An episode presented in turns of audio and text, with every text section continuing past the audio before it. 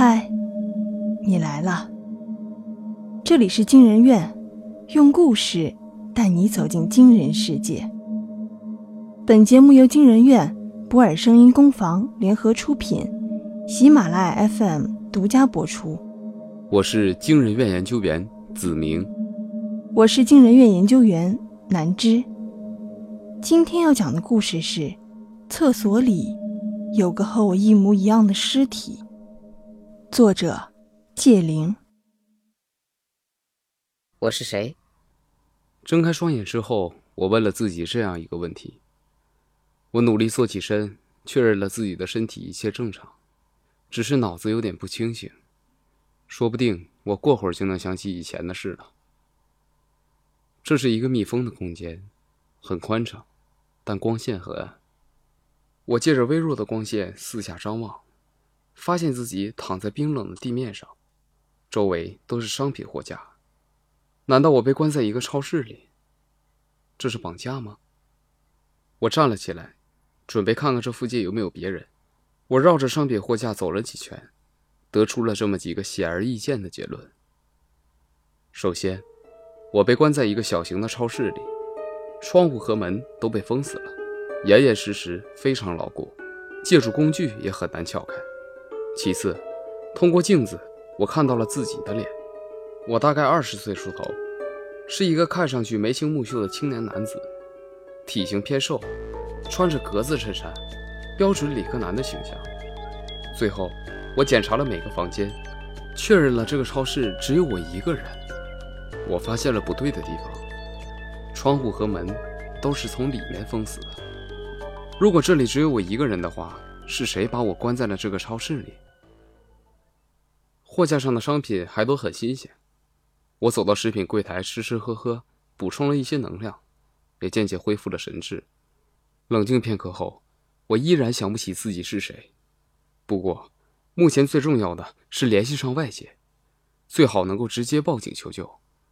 整个超市被分成四个房间，最大的是超市的大厅，有四五个商品货架，其余的就是厕所、办公室和储藏室。超市里唯一能用的电子设备是办公室的电脑，一台非常老的台式机，装载着上古系统 Windows XP，好在还能正常开机，不过连不上网。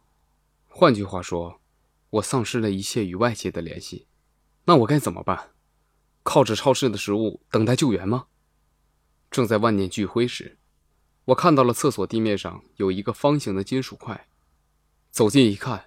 竟然是一台手机，就像是抓到了救命稻草一样，我冲向了那台手机，捡起来一看，才发现它的屏幕整个碎掉了，已经露出了里面的线路板。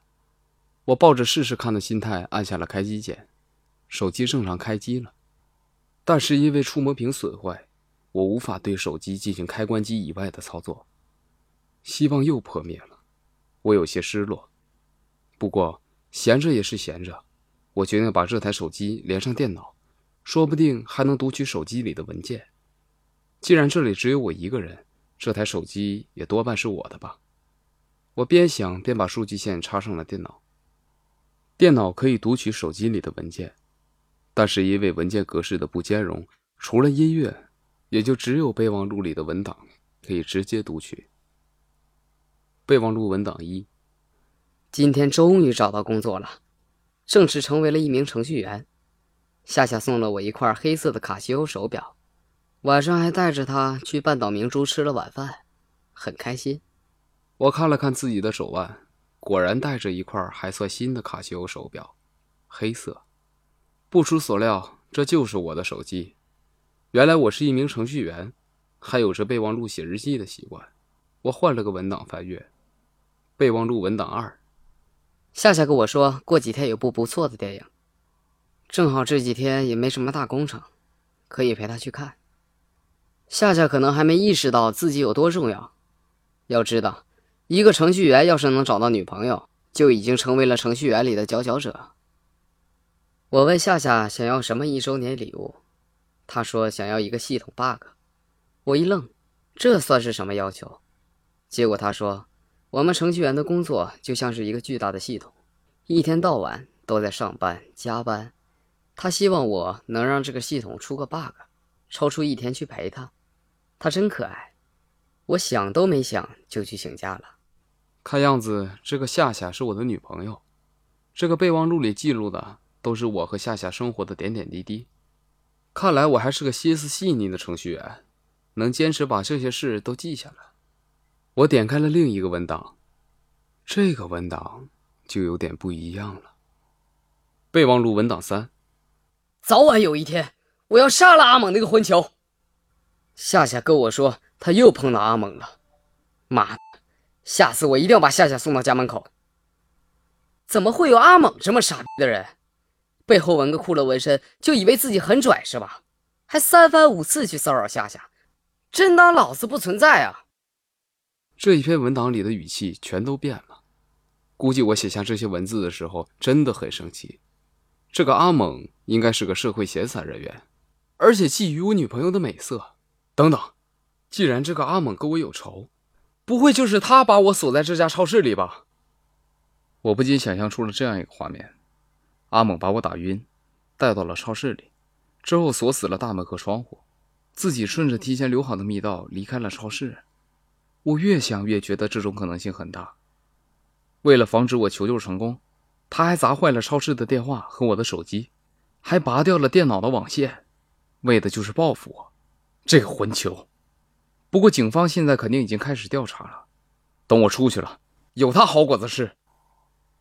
我继续查看文件，发现备忘录一共就这三个文档。第一个文档是日记，第二个是和夏夏的日常生活，第三个就是对那个混蛋阿猛的咒骂。就目前的情况来看，我还是多看看第一个文档比较好，有利于我回忆之前的事。备忘录文档一：这个周末就可以去陪夏夏看流星雨了，不过天气预报说是阴天，也不知道能不能看到。不过没事。就当做一次野营也行。唉，今天运气真的不好，上班路上太堵了。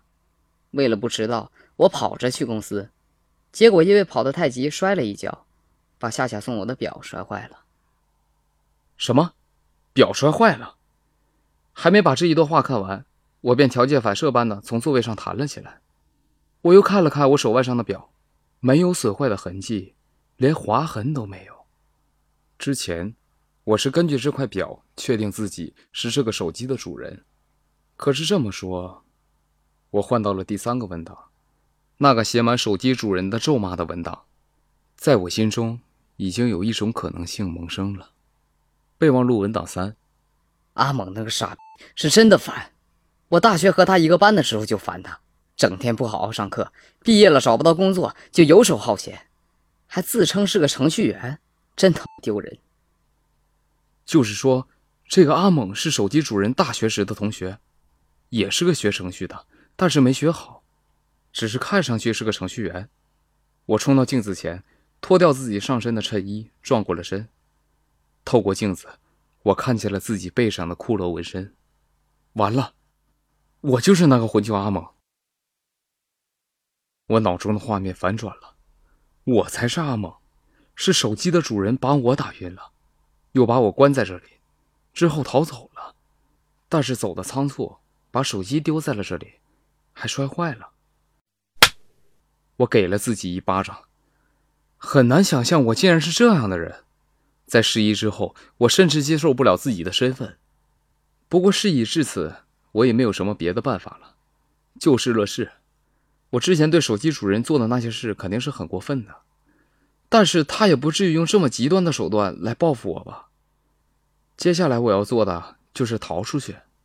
既然大门很难撬开，我可以试试把它炸开。我忘了很多事情，但是有一些我还记得。爆炸，就是在有限的空间里产生大量的能量。只要掌握方法，在一家普通的超市里就能买到制作简易炸弹的材料。而我所在的地方恰巧是一家超市。食盐、苏打粉、酒等材料都有。我开始怀疑我到底是不是学程序的。很快我就找齐了材料，熟练的在大门上安装了一套可以制造爆炸的简陋装置。爆炸装置已经启动了，距离爆炸还有个十分钟左右的缓冲时间，我可以用这十分钟和这家小超市道个别。我回到了电脑前，准备再看看文档，打发时间。备忘录文档三：阿猛，对这个人我真的不好评价。他和我认识太久了，一开始我们甚至还是朋友。可是不知道从什么时候开始，他总是想模仿我。格子衬衫也好，大学学了程序也好，背后的骷髅纹身也好，都是在模仿我。也许他是想成为我，也许他脑子真的有问题。我真不知道这么做有什么好处，也不知道该怎么办。但是他喜欢上了我的女孩，我不可能视而不见。唉，看来我可能真的有什么心智上的问题，总是想模仿手机的主人。现在我失忆了。觉得这么做真的傻，不仅失去了一个兄弟，还失去了自己的身份。不对，我没有记忆，全靠格子衬衫、手表和纹身这些特征来判断自己的身份。可是按照这个文档里说的，阿猛一直在模仿手机主人，这些特征是两个人都有的。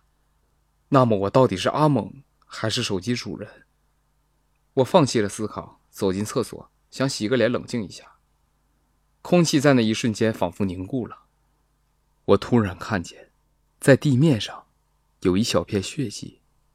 我抬起了头，在天花板上有一个人。这应该已经是一具尸体了。这是一个和我年龄相仿的青年，穿着格子衬衫，被无数根骇人的钢针钉死在天花板上。他表情惊恐，瞪着无神的双眼，死死盯着地面。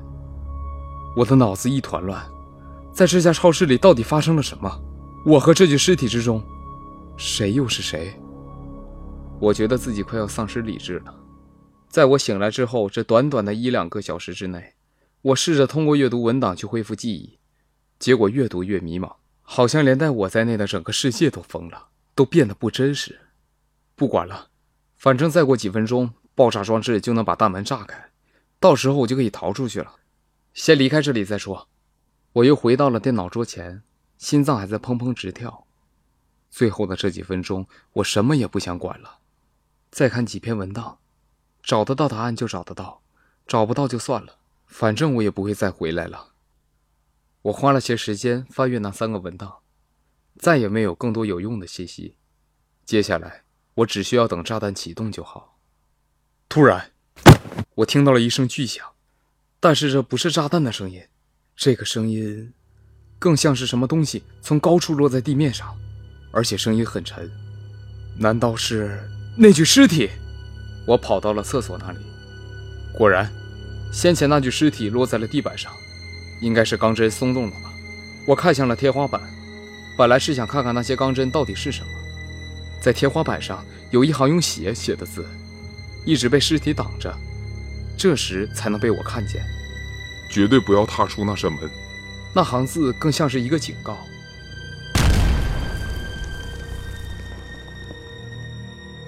另一声巨响，夹杂着金属碰撞的声音，这才是炸弹的声响。伴随着一阵火光，大门被炸开了一个口子，正好可以供一人通过。我犹豫了，为什么墙上会有那个警告？那是用血写的。难道是那具尸体死前想留给我的血息？如果我踏出了那扇门，会不会有更可怕的事情？我连自己是谁都不知道，只有走出那扇门，我才能知晓一切。但是门外有什么，我也一无所知。我足足纠结了半分钟，最后我做出了决定：我要走出去，不管外面是什么，我都要知道自己到底是谁，到底发生了什么。就算有危险。我也要尽力活下去。我深吸一口气，走向了大门，走出了这家超市。眼前的一切又让我感到诧异：外面的世界竟然也不算很明亮，也像是被封死了大门和窗户，只有微弱的光线。我逃出了一个建筑物，结果被一个更大的建筑物困住了。我的脚好像碰到了什么东西，是另一具尸体，穿着格子衬衫。身材和我差不多，这具尸体的长相也和我一模一样。我背后的冷汗迅速渗出，心跳比刚才更加快，因为我看到，在这个空间里在地板上堆满了尸体，每一具尸体都穿着和我一样的衣服，长着和我一样的脸。这些尸体都是我。一天后，这是一个配备高新科技的研究所，电脑显示屏上是一家小超市的监控录像。一个看上去很年轻的女子坐在电脑旁，望着空荡荡的超市，不发一语。在她的手边是一本研究日志。实验体一七三研究日志，记录者青夏。二十点五十八分，实验体醒来，开始探索试验区域。二十一点三十二分，实验体找到手机，第一次确认了自己的身份。二十一点四十分，实验体发现了自己身份的不确定性。二十二点十七分，实验体安装了爆破装置。二十二点二十五分，触发尸体机关，实验体发现血渍警告。二十二点二十九分，实验体走出试验区域，实验失败。两年前，人造人科技诞生了，人类可以制造仿生人来完成工作，但是在制造过程中出现了问题，仿生人的思维必须被限制在一个极低的水平，否则仿生人会产生对自己身份的思考。很容易出现伦理问题，所以仿生人普遍思维单一，只能完成简单的工作。但是这个研究所的负责人青夏不这么想，他觉得可以给仿生人更高的智慧，只需要加以限制就能控制。于是铁门实验项目诞生了。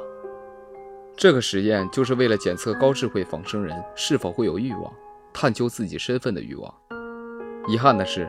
第一百七十三次实验还是失败了。这时，一个人走进了试验所，拍了拍青夏的肩膀：“夏夏，没事的，我今天就去总部开个探讨会，肯定会有办法的。我相信我们一定能编出更好的限制程序。”他就是这个研究所的首席程序员，穿着格子衬衫。所有的仿生人都是以他为原型制造的，甚至连这些仿生人的思维模式程序也是根据他的思维拷贝的。这也是这家研究所的目的，制造出能够完成编程工作的仿生人。青夏叹了口气，站起来抱住了程序员。他真的很累了，在一百七十三次失败后，他经常感到无助，像个考试失利的小女孩。路上当心。程序员微笑着回应，转身走出了房间，乘坐电梯来到大厅，接着走出了研究所。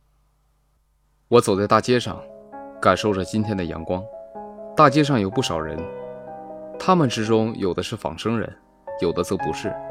对此其实不难区分，因为仿生人的眼中没有光，像是丢了灵魂。仿生人的制作公司还做了另一个设计，在仿生人的手腕里镶嵌了一个小装置，会被检测设备感应出来。我看了看自己手腕上的小伤口，回想起了之前的经历。走出超市的大门之后。看到满地的我的尸体，我非常慌乱。这时，一具尸体抓住了我的脚，把我拽倒在地上。之后，我就听到了一阵密集的枪声，成群的子弹从我头顶呼啸而过。那具尸体用最后的力量救了我一命，还对我勾了勾嘴角。之后，我慢慢移动到了出口，离开了那里，发现自己其实在一家研究基地。我扫到了桌面上的身份挂牌。发现自己和程序员长得一模一样。之后，我杀了他，并伪装成了他。我自由了，我会活下去。我是实验体一百七十三号。这是我的故事。